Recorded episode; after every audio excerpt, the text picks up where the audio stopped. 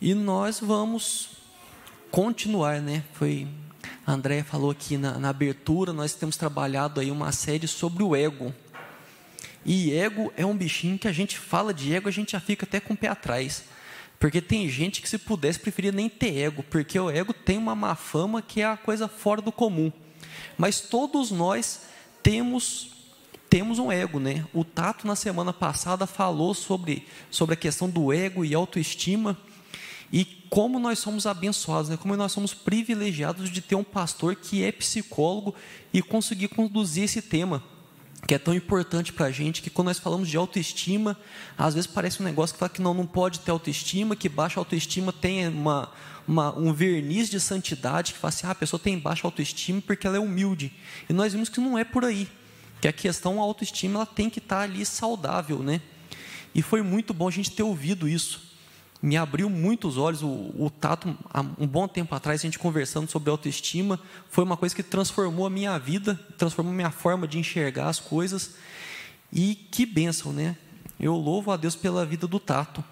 E quando nós falamos de autoestima, uma outra palavra que pode ser usada para autoestima é autoimagem. E é muito legal quando a gente para para pensar, quando fala de ego, autoestima, autoimagem, que nós temos uma dificuldade para lidar com nós mesmos, que nós, para falar da gente, nós falamos na terceira pessoa, que é o meu ego, né? É o outro. Ah, porque a minha autoestima, a minha autoimagem.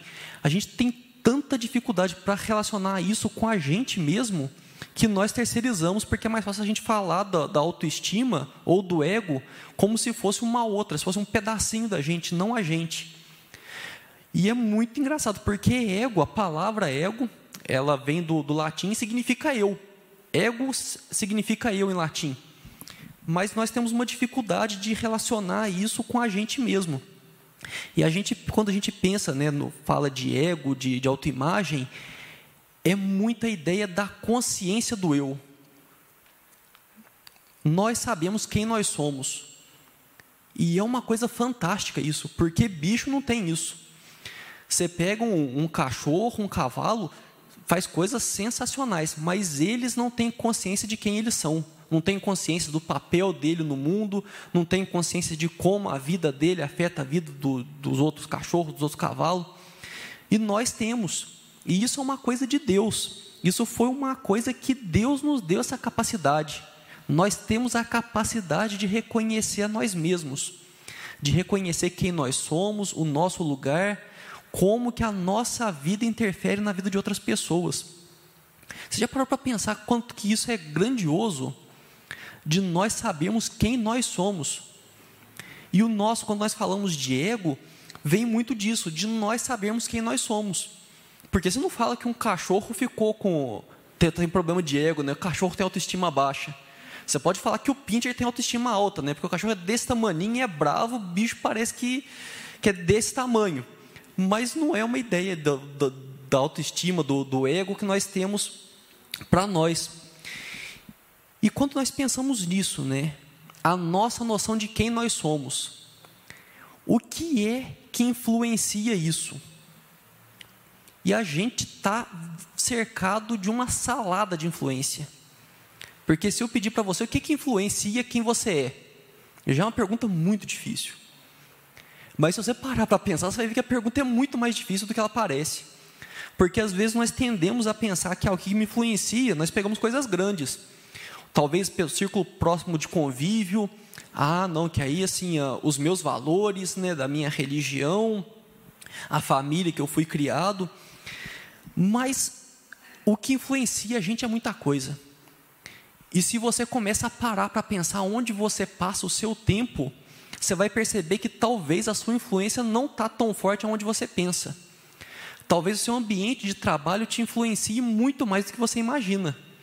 Talvez você pense que você vai lá no trabalho, você vai, faz o que tem que fazer para ganhar o seu dinheiro no fim do mês e volta para casa e isso não te influencia. Você está muito enganado. Porque nós sofremos influência de tudo quanto é lado. E o mundo que a gente vive hoje piorou, porque a gente não precisa nem estar tá perto da pessoa para influenciar. Tem até o negócio dos digital influencers, né? É uma profissão, a pessoa, ela, a função dela é influenciar os outros pela internet. E mesmo que você não seja muito ligado à rede social, alguma coisa assim, o WhatsApp está aí. Eu tava, enquanto eu estava escrevendo, estava preparando aqui, eu estava pensando que uma das pessoas que eu mais converso no meu dia a dia é um amigo meu que faz mais de um ano que eu não vejo pessoalmente.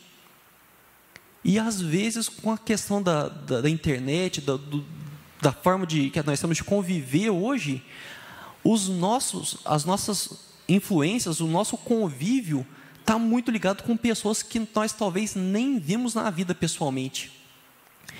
E aí vem para completar, talvez maior intensidade ou menor, você deve ter rede social, você que está assistindo aí de casa, certamente tem, porque mesmo o YouTube eles fizeram um, modelo ali que tem coisas de rede social, negócio de compartilhar, questão de curtir.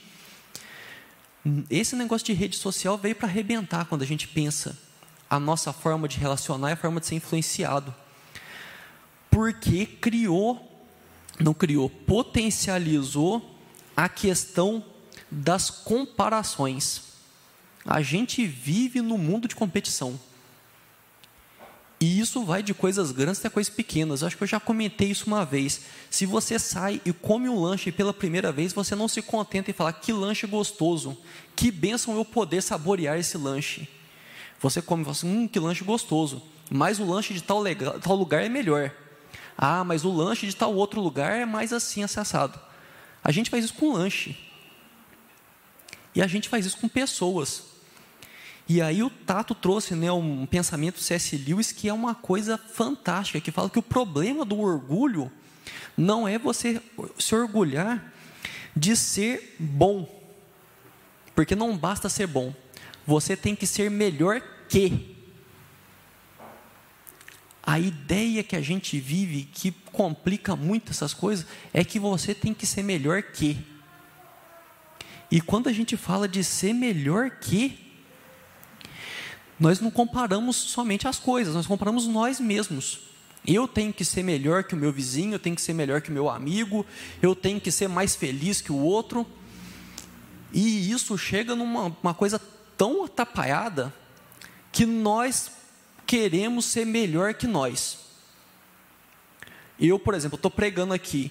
Se alguém pegar e falar assim, ó, eu gostei do seu sermão, mas o sermão da última vez estava melhor que esse. Aí eu já fico, ah, porque eu tenho que ser melhor que eu mesmo. E aí nisso vem um problema sério. Quando a gente pensa nisso, que a gente vai ver com, com mais calma, mas quando nós começamos a viver na comparação e pegando esse negócio do sermão, que alguém achou o sermão melhor que o outro, para pegar um exemplo para colocar eu mesmo aqui. A gente para de pensar no propósito das coisas. Eu não estou pregando aqui para ser melhor que a semana passada na, na semana anterior. O que a gente está.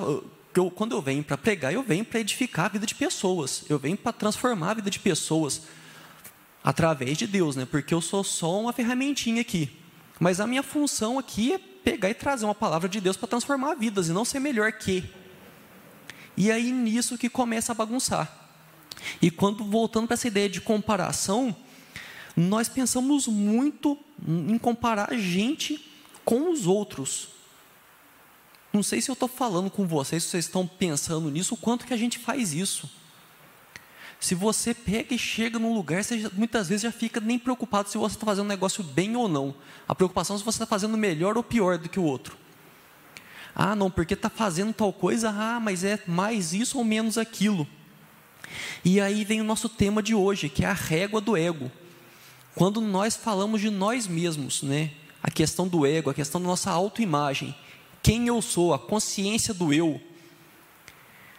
O que, que eu uso para medir isso? O que, que eu uso para saber se eu sou bom ou se eu sou ruim?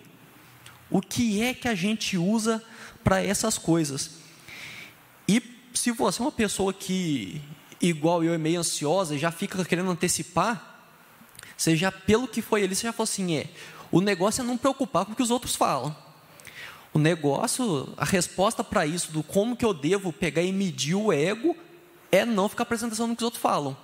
Mas isso vai muito além daquela música lá do Jair Rodrigues, do Deixe que digam, que pensem, que falem. A coisa vai muito além disso. Porque isso só não vai resolver. Então, como que a gente pode fazer isso acertadamente? Como nós podemos mensurar de uma forma acertada o nosso ego, saber quem nós somos, a da nossa autoimagem? Então, convido vocês a me acompanharem na leitura do texto que está na primeira carta aos Coríntios, no capítulo 4.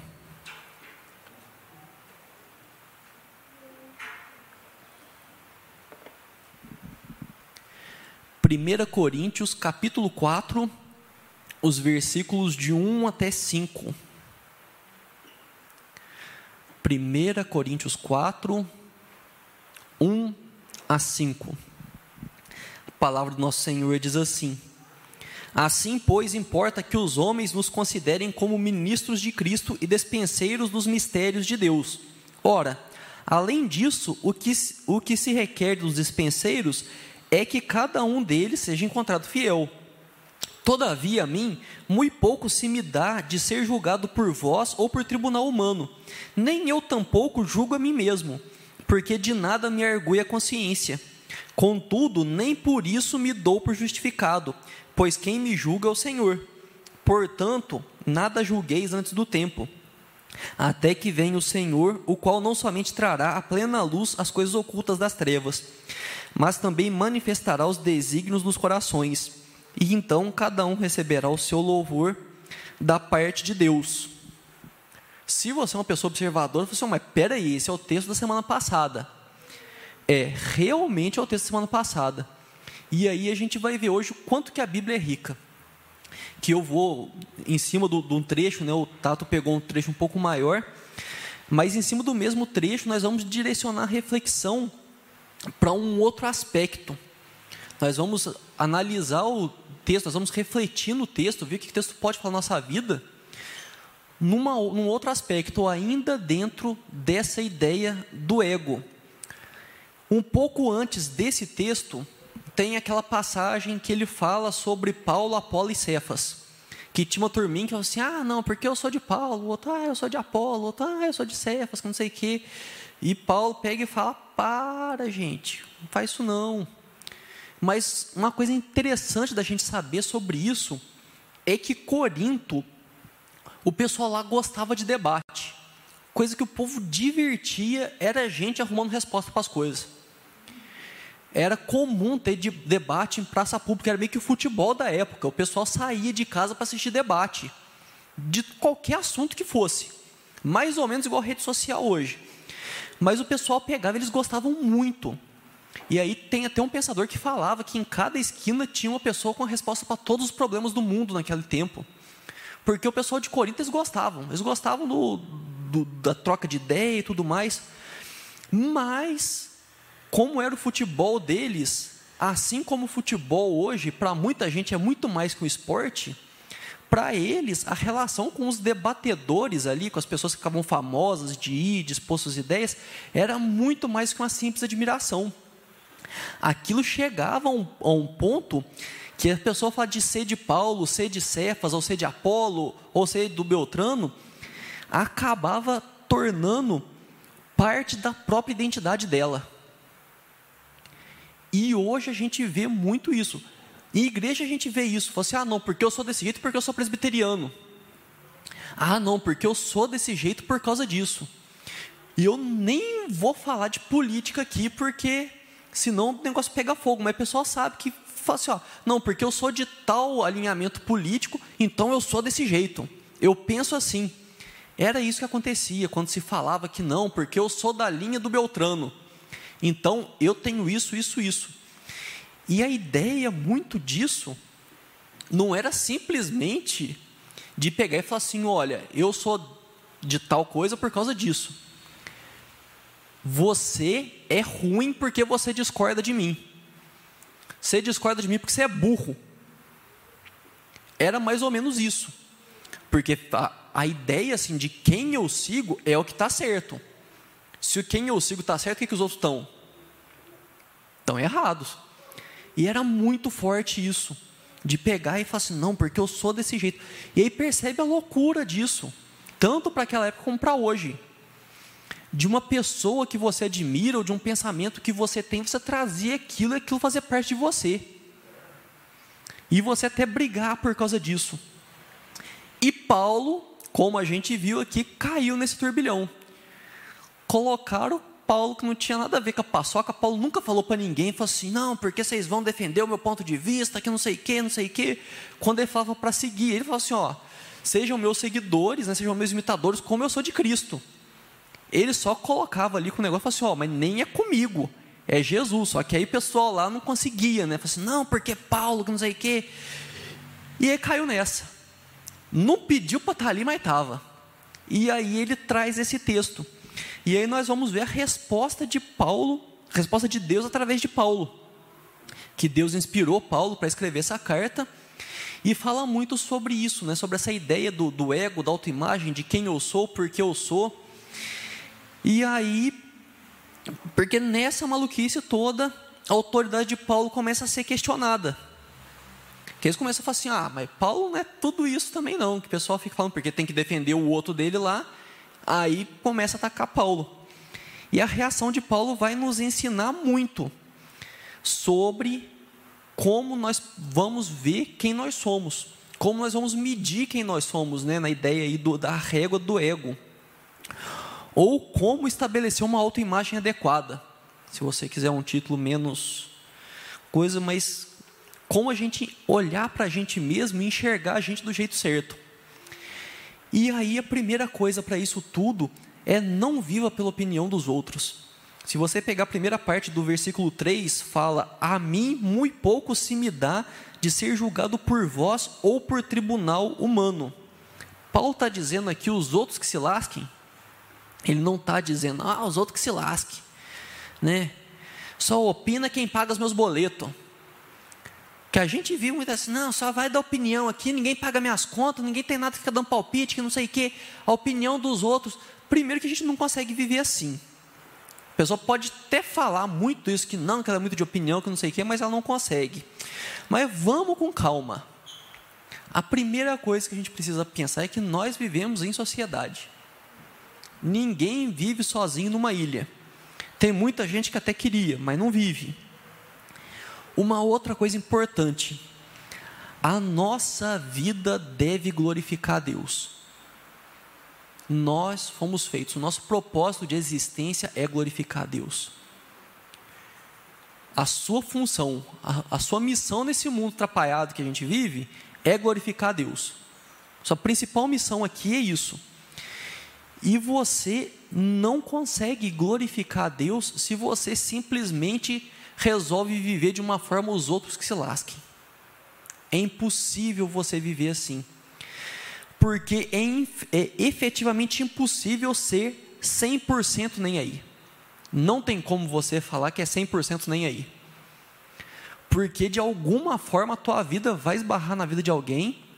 Pessoas dependem de você, você depende de pessoas. Então não tem como você pegar e falar que não, que a sua forma de viver é essa. Mas, porém, contudo, entretanto, todavia, é preciso de um filtro.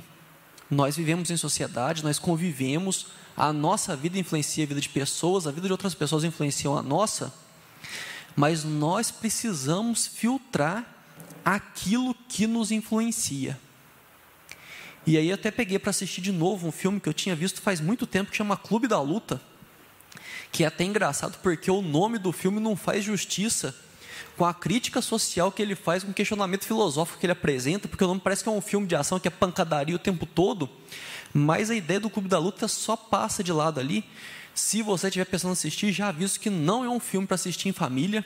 Eu fiquei até assustado, porque eu tinha assistido fazia muito tempo, eu tinha assustado que tem umas cenas meio fortes no filme. Mas aí tem uma cena do filme, tem uma fala do filme que é o seguinte: o personagem lá diz: Você não é o seu trabalho, você não é o dinheiro em sua conta, você não é o carro que dirige, você não é o que tem na carteira. E é muito legal porque a gente vive sendo jogado essa nossa cara.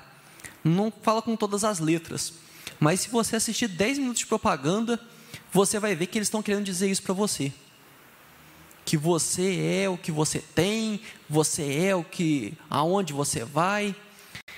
E aí o, uma coisa que o filme mostra, que é muito, é um retrato da nossa sociedade, apesar do filme não ser tão novo assim, mas é que o filme, assim como a sociedade de hoje, ele tem uma facilidade para identificar o que está errado, mas tem uma absoluta incapacidade para dizer o que é certo. Porque ele fala isso tudo e depois ele tenta responder para o cara quem que ele é. E ele erra muito feio. Ele erra de uma forma que ele começa a dizer que assim, ó, você não é o que a sociedade diz que você é, mas no fim ele acaba dizendo que ele é quem, o lugar dele na sociedade.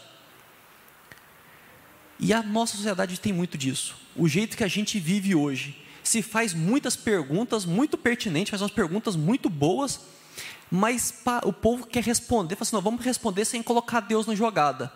Vamos responder quem, sem, sem usar quem tem a resposta para a coisa.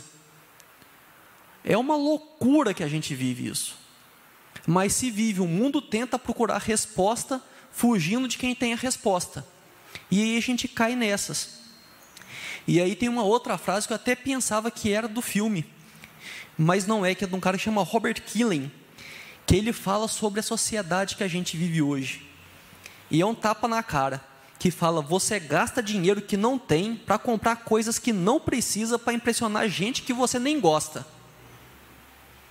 Você vai, às vezes, se afunda numa dívida, faz um empréstimo, compra um negócio que você nem estava ligando muito, que você não precisava daquilo, para fazer graça para gente que você não dá a mínima para a pessoa. Gente que nem gosta de você.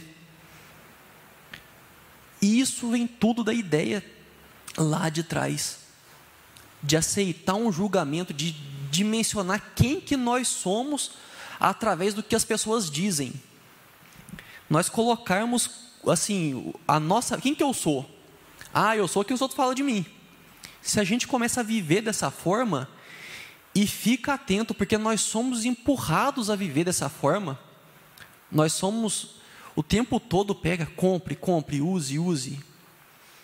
Nós somos empurrados a viver dessa forma para que a nossa para a nossa ideia de quem eu sou, a nossa autoimagem esteja ligado ao que os outros pensam que eu sou. E isso é muito complicado, porque tem um monte de gente que pensa um monte de coisa e tem muita gente que pensa coisa muito errada.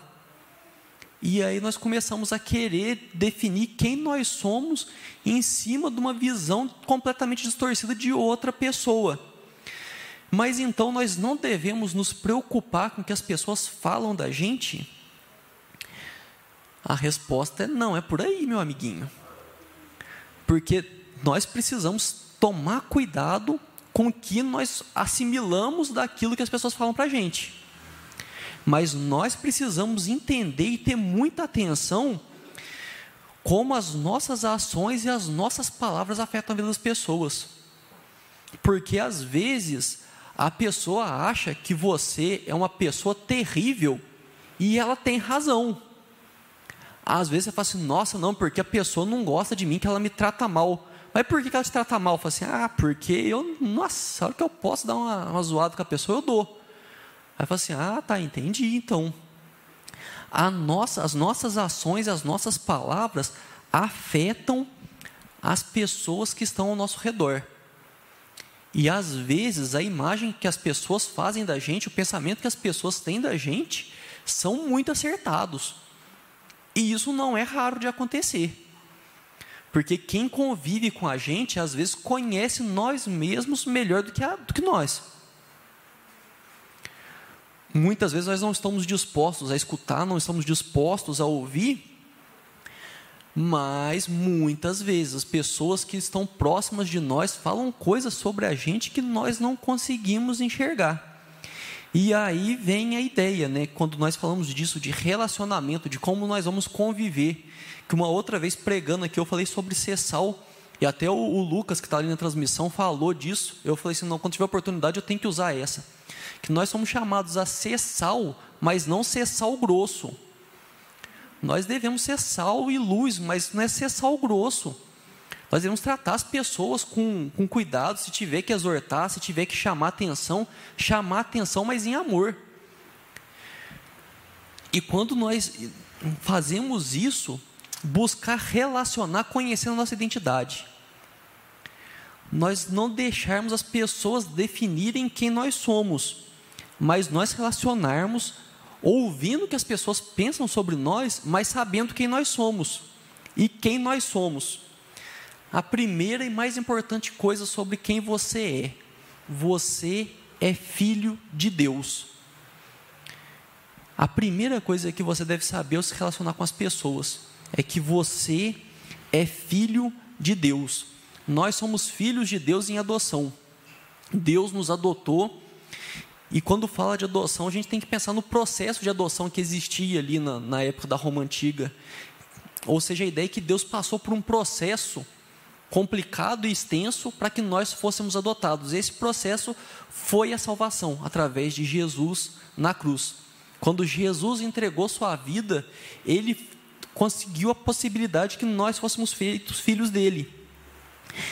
E quando nós sabemos quem nós somos, isso diminui o peso do julgamento dos outros. Que aí, se alguém pega e fala assim: Ah, Kelsey, nossa, eu acho que você é muito. E aí fala uma coisa qualquer para me ofender. Se eu sei que aquilo não é verdade, aquilo não me machuca tanto. Se eu sei quem eu sou, o peso do julgamento dos outros diminui. Então, por isso que Paulo, quando a gente vê ele na passagem, ele pega e fala assim: Olha, eu não me importo com o julgamento de vocês. E ele está falando no caso específico, ele falando da autoridade dele, porque ele sabia quem ele era. Mas, quando nós chegamos nisso, a gente tem que tomar cuidado, porque pode ir para outro lado e falar que só importa o que eu penso de mim mesmo. E aí vem a nossa segunda parte, que não viva pela própria opinião. A segunda parte aí do versículo 3 fala: Nem tão pouco julgo a mim mesmo tem uma frase que diz que em causa própria não existe advogado ruim nem juiz bom. Se você precisa se defender, você se defende ali maravilhosamente bem, se arruma argumento quanto é jeito. Agora, se você tem que julgar você mesmo, você passa um pano que é uma coisa de louco. Que aí vem assim, ah, mas se ele soubesse o que estava acontecendo comigo naquele dia que eu fiz isso, ah, mas naquele dia eu estava assim, assim, assim, assado. A gente tem uma capacidade de pegar muito leve com a gente mesmo no nosso julgamento. E aí tem, vem as frases que vivem na boca errada, né? Que fala assim, ah, não, porque né, a carne é fraca.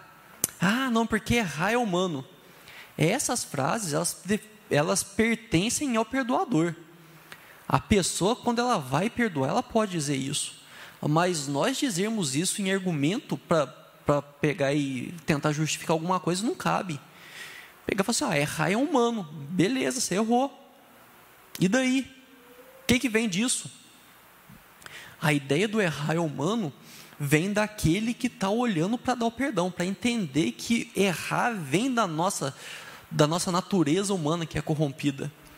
Mas nós, quando nós olhamos para a gente, a gente tem gente de falar, passar a mão nos nossos erros, e o negócio é o seguinte: você conhece os motivos pelos quais você erra. Você sabe os motivos pelos quais você erra. E se a gente passa a viver de acordo com a nossa, o nosso próprio julgamento, se a régua do nosso ego passa a ser o que eu acho de mim mesmo, a gente começa a achar justificativa para tudo. Qualquer erro a gente consegue, com um tempinho, a gente consegue achar uma justificativa. Você, ah, não, eu fiz isso por causa daquilo, aquilo, aquilo. Eu fiz isso. E aí bota a culpa no outro, né? Porque, como disse, a culpa é minha, eu boto em quem eu quiser. Mas a, a gente vai criando isso, que se nós ficamos vivendo só de acordo com o nosso julgamento, a gente começa a achar explicação para tudo e a gente está certo em todas. E aí a gente perde uma bênção porque o ponto de vista do outro abre os nossos olhos para o pecado. Muitas vezes nós vamos tomar consciência dos nossos pecados através de irmãos que caminham com a gente, de pessoas que falam assim: olha, isso que você está fazendo não é do agrado de Deus.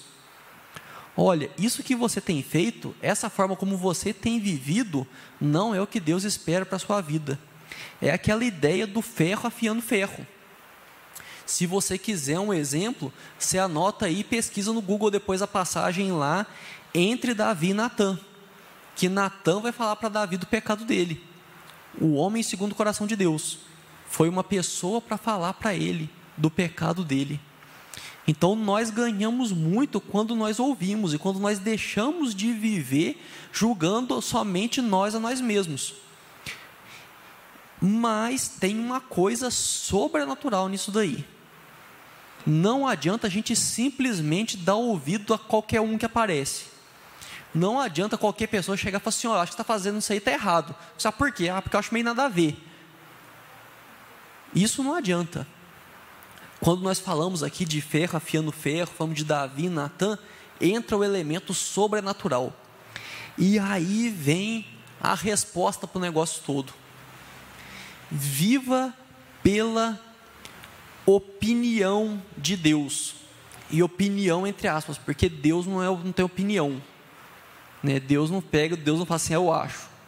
Porque Ele sabe e Ele decreta. Então, aqui é só para manter o negócio das opiniões aqui, mantivemos o termo. E aí, o finalzinho do verso 4, quando Paulo diz: Pois quem me julga é o Senhor. Então, viva pelo que Deus pensa de você. Use como régua do seu ego o que Deus pensa de você. Que aí vem essa frase aí que está na boca do povo, fala só Deus pode me julgar. Quando nós falamos só Deus pode me julgar, isso é uma verdade absoluta. E, em última instância, um, o único capaz de julgar qualquer pessoa é Deus. Assim, ah, não, mas se eu pegar, se eu roubar um negócio, eu vou parar lá e vai, o juiz vai me julgar. Quem deu autoridade para o juiz foi Deus. Então, em última instância, é Deus quem julga também. Mas quando falamos de julgar e falamos desse julgamento do coração, do julgamento da vontade, daquilo que está lá dentro da gente, só Deus pode me julgar. Você parou para pensar no peso disso? Você dizer que só Deus pode te julgar. E aí isso vem muito com a ideia do temor de Deus. Quando nós falamos de temor de Deus, o temor de Deus vem disso, porque a única pessoa que pode me julgar é simplesmente a pessoa que sabe tudo sobre a minha vida e tem todo o poder do mundo, do universo. Quando nós pensamos em temor, é saber que quem pode nos julgar é Deus. Deus pode nos julgar, só Ele pode nos julgar. E aí nós olhamos para isso, e, e, isso, pelo menos a mim, é uma coisa que, que me causa assim, eu nem sei usar palavras, assim, que não, não é espanto, não é admiração, mas é uma coisa que me, me impressiona. Pensar que quem vai me julgar é quem sabe tudo sobre a minha vida. Quem tem todo o poder sobre o universo, inclusive sobre a minha vida. E é nisso que nós precisamos focar. Nós precisamos viver a nossa vida sabendo quem nos julga. Quem é que pode nos julgar? E a melhor autoimagem que nós podemos ter é aquela baseada na visão de quem sabe de todas as coisas. Porque Deus é onisciente, Deus sabe de tudo. Então, o que ele pensa a meu respeito é a verdade, porque ele sabe de todas as coisas. Até as coisas que eu só penso, nem falo, nem para ninguém assim. Não sei se acontece, eu acredito que acontece com todo mundo. Tem hora que você pensa, nossa, por que, que eu pensei isso? Que é errado. Deus sabe desse pensamento que você nem comenta com os outros que passou pela sua cabeça, porque você se sente envergonhado daquilo. É esse ponto de vista que nós precisamos buscar para enxergar nós mesmos. É essa régua que nós precisamos buscar para o nosso ego. Mas aí eu estou falando isso, talvez você está apavorado. Que fala assim: ah, não, porque quem pode me julgar, ele sabe de tudo e pode tudo.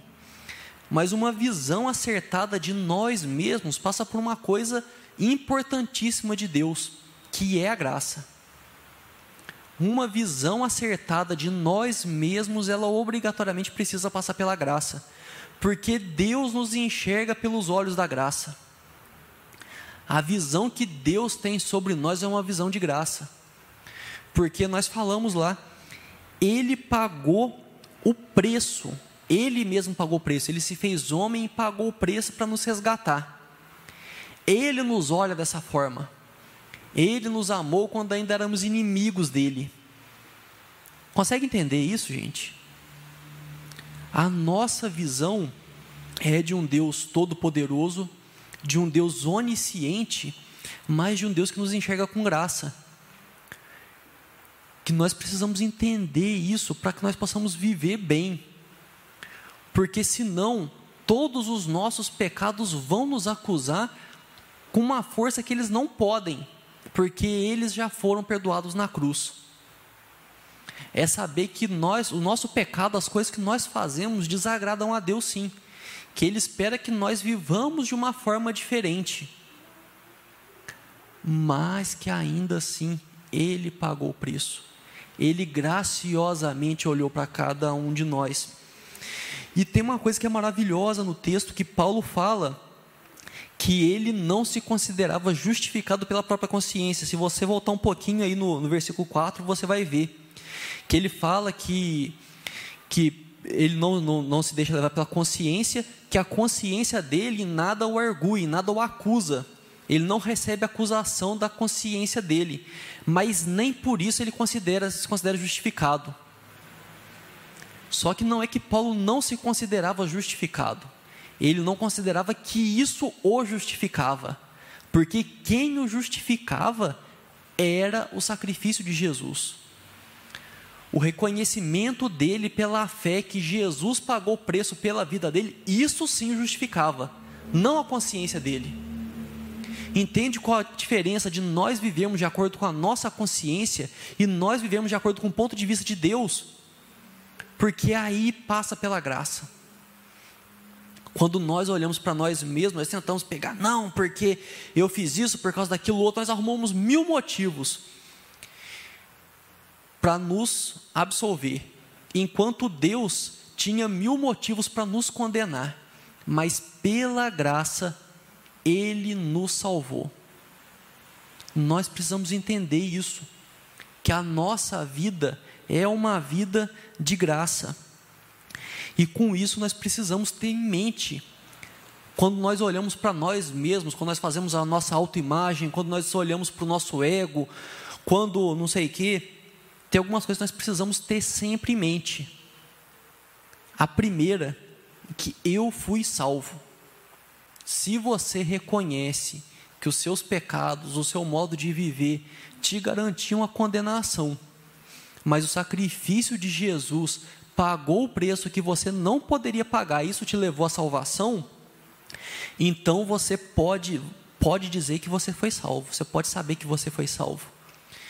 E é importante você lembrar disso quando você olhar para você. Eu fui salvo. Uma outra coisa é que você está sendo santificado. A partir do momento que você foi salvo, o Espírito Santo passou a habitar em você e começou a realizar uma obra maravilhosa. Às vezes você dá mais espaço para isso, outras não. Mas o Espírito Santo te conduz à santificação. Hoje na IBD o Magno falou sobre o Espírito Santo. Se você não viu, a gente teve problema na internet no começo, mas depois dá para ver, tem muita coisa boa lá. O Espírito Santo tem nos conduzido a sermos santos, a sermos mais parecidos com Deus, uma restauração da imagem de Deus que foi corrompida ali na queda. E que você foi criado para glorificar a Deus. A sua função nesse mundo é glorificar a Deus. É falar da salvação dele para outras pessoas, é mostrar da bondade dele na sua vida, é mostrar do cuidado dele, mostrar da misericórdia dele. A sua função é essa. Então, quando você parar para pensar quem você é, leve isso em consideração. Que você é filho de Deus, que você foi salvo. Foi salvo por um preço altíssimo, um preço que você não consegue estimar que é o sangue do próprio Deus que foi derramado. Lembra que você está sendo santificado, que tá, tem uma obra que está sendo operada em você. Você cai, você erra, você peca, mas você está num processo. O Espírito Santo está lá para te ajudar. E isso vale muito quando você peca, talvez você cai pela quadragésima sétima vez no mesmo erro. E você fala assim, nossa, eu não presto, que não sei o quê. E você começa a sentir um lixo. Lembra disso. Lembra de olhar para você pelos olhos da graça, sabendo que você está num processo. Não é simplesmente falar assim, ah, então Então é festa, não é isso, mas é saber que a condenação foi afastada pelo sacrifício de Jesus. E que você foi criado para glorificar a Deus. Quando você pensa no como os outros te influenciam, o que, que os outros julgam a seu respeito, se a pessoa pega e te acusa de algo, coloca isso como parâmetro, coloca isso marcado na tua reguinha do ego. Assim, olha, isso que ele está me acusando, ele está me acusando de agir de forma que não glorifica a Deus, porque se essa acusação, se essa negócio vier dizendo assim, ó, através disso você está manchando o nome de Deus, aí você presta bastante atenção no que está sendo falado. Mas se a pessoa está te acusando, fala assim, ó, eu tenho glorificado a Deus com a minha vida, inclusive nisso que ele está me acusando. Ele pode ter recebido de uma forma que, que ele não gostou, mas eu tenho agido de forma a glorificar a Deus. Eu tenho agido com amor, tenho agido com misericórdia, eu tenho seguido os passos de Deus com essa pessoa. Então você pode ficar em paz, igual Paulo estava ali. Porque fala assim: ó, você pode pegar e passar o dia me acusando. Eu não vou me abalar, porque eu sei. Eu sei o que é que eu estou fazendo, eu sei de onde vem a minha autoridade, eu sei que eu tenho cumprido a minha missão. Então tenha isso em mente.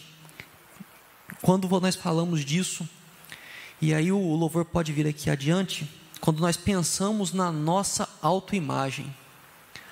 A nossa autoimagem, o nosso ego, a sua régua para medir o seu ego, ela não deve depender de outras pessoas. Ela não deve depender de outras pessoas. Quem você enxerga que você é, a sua consciência de você mesmo. Mas ela deve considerar outras pessoas.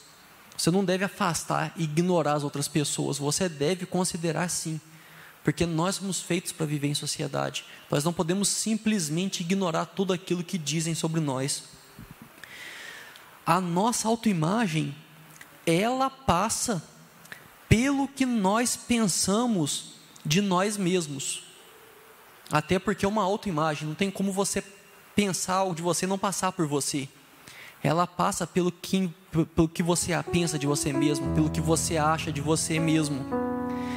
Mas ela não deve ser autocentrada.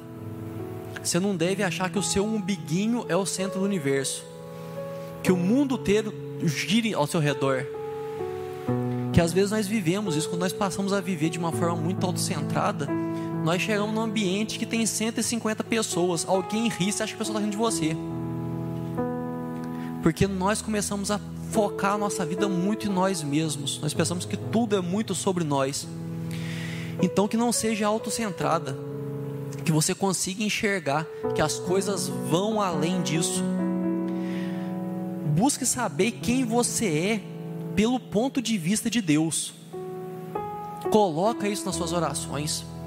Coloca diante de Deus que você quer enxergar quem você é através dos olhos dele. Que você quer saber, quer encontrar sua identidade, quer saber quem você é através dele, através da vontade dele, se você tem cumprido a vontade dele. Se você tem obedecido os mandamentos dele, se você tem amado como ele, se você tem sido misericordioso como ele, se você tem sido compassivo como ele. Busque trazer a sua imagem para a imagem de Deus, porque nós somos criados à imagem e semelhança de Deus. E essa imagem não se perdeu completamente. Com a queda, ela ficou meio embaçada, ficou distorcida. Mas através da santificação, nós conseguimos recuperar cada dia mais essa imagem. E quando você for olhar para você através dos olhos de Deus, considere sempre a graça. Não tente ser mais rigoroso com você mesmo do que aquele que poderia. Não se condene, sendo que aquele que poderia te condenar te salvou. Porque nós vivemos muito de uma forma assim. Nós absorvemos toda a condenação e esquecemos que o preço já foi pago. Nós começamos a querer pagar por aquilo que já foi pago, sendo que nós não teríamos capacidade em momento nenhum de pagar. Olhe para você. Olhe para você com os olhos de Deus. Mas lembre-se da graça. Senhor Deus e Pai, nós te agradecemos, Senhor Deus. Agradecemos por poder prestar culto a Ti, Senhor Deus. Nós agradecemos, Pai, por poder, Senhor Deus, levantar nossas vozes em louvor. Nós queremos, Pai, nós queremos nesse momento te pedir que o Senhor, através do Teu Santo Espírito, toque os corações de cada um de nós, para que nós possamos nos enxergar adequadamente, Senhor Deus. Nós não queremos, Pai, que a nossa visão de nós mesmos seja baseada na opinião dos outros, Senhor Deus, porque eles não sabem, Pai, de muitas coisas, não sabem o que passa com cada um de nós. Muitas vezes os próprios motivos, Senhor Deus, as próprias intenções não são boas intenções. Ao tecer julgamentos, ao tentar nos impedir, Senhor Deus, a agir de uma forma ou de outra forma, Pai. Nós também não queremos viver de acordo com a nossa própria opinião nosso juízo muitas vezes é falho. Muitas vezes nós somos muito apressados para justificar os nossos erros, Senhor Deus. Outras vezes nós não conseguimos, Senhor Deus, encarar com a seriedade necessária as coisas que nós fazemos.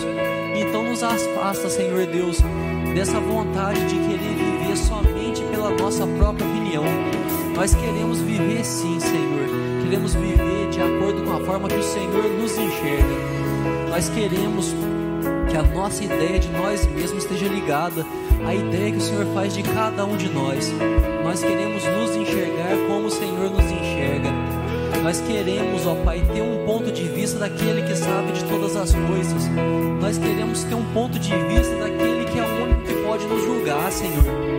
Mas, Pai, tem misericórdia e que Teu Santo Espírito sempre nos lembre da Sua graça, da Sua maravilhosa graça que nos redimiu que pagou o preço, Pai, por nossas vidas, que nos fez filhos seus, ó Deus. Nós te pedimos, Pai, que o Senhor não nos deixe nos julgar exageradamente, Pai. Nós queremos reconhecer os nossos erros, nós queremos corrigir, nós queremos viver melhor, mas nós não queremos viver uma vida miserável, atormentado por erros, por pecados que foram pagos na cruz, Senhor Deus. Nós não queremos viver, ó Pai, de uma forma de quem tenta pagar um preço que já foi pago pelo Senhor, que era o único que poderia pagar, Pai.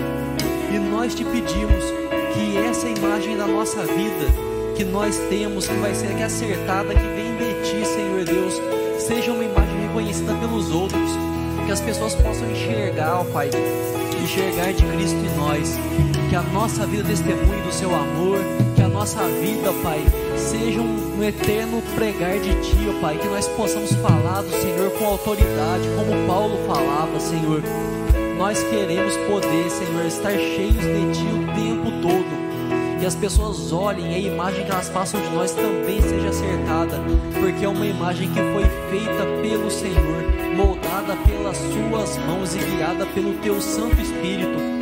Então, Senhor Deus, despeça em paz cada um que está indo aqui leve segurança para suas casas, dê uma boa noite de descanso, esteja preparando, Pai, uma boa semana para cada um. É no nome santo de Jesus que nós oramos. Amém. Deus abençoe você, que você tenha uma excelente semana, um bom feriado e até mais.